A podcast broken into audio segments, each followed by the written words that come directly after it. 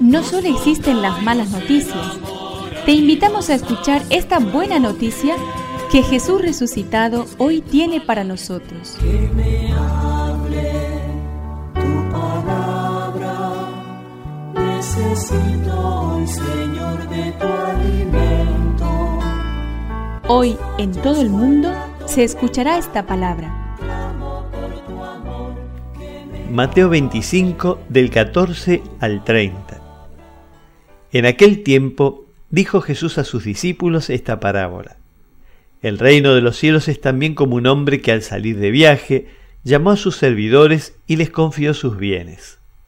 A uno le dio cinco talentos, a otro dos y uno solo a un tercero, a cada uno según su capacidad, y después partió. Enseguida el que había recibido cinco talentos fue a negociar con ellos y ganó otros cinco. De la misma manera el que recibió dos ganó otros dos, pero el que recibió uno solo hizo un pozo y enterró el dinero de su señor. Después de un largo tiempo llegó el señor y arregló las cuentas con sus servidores.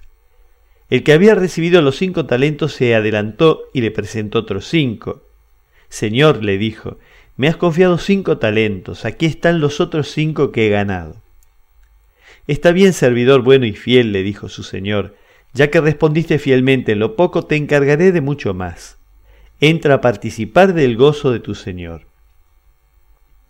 Luego el que había recibido dos talentos le dijo, Señor, me has confiado dos talentos, aquí están los otros dos que he ganado. Está bien, servidor bueno y fiel, ya que respondiste fielmente en lo poco, te encargaré de mucho más. Entra a participar del gozo de tu Señor. Luego llegó el que había recibido un solo talento, Señor, le dijo, sé que eres un hombre exigente, cosechas donde no has sembrado y recoges donde no has esparcido.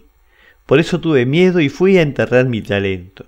Aquí tienes lo tuyo.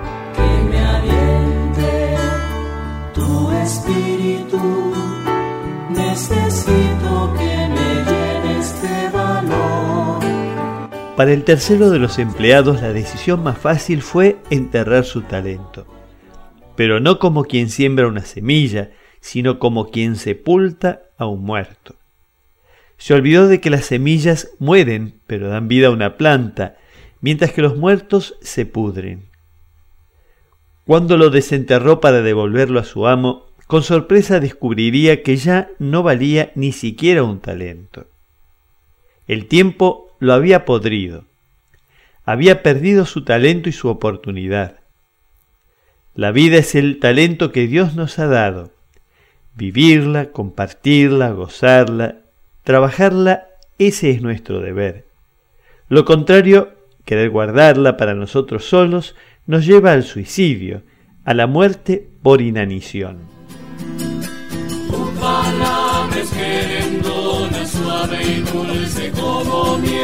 Es una contribución de la parroquia catedral para este año misionero diocesano.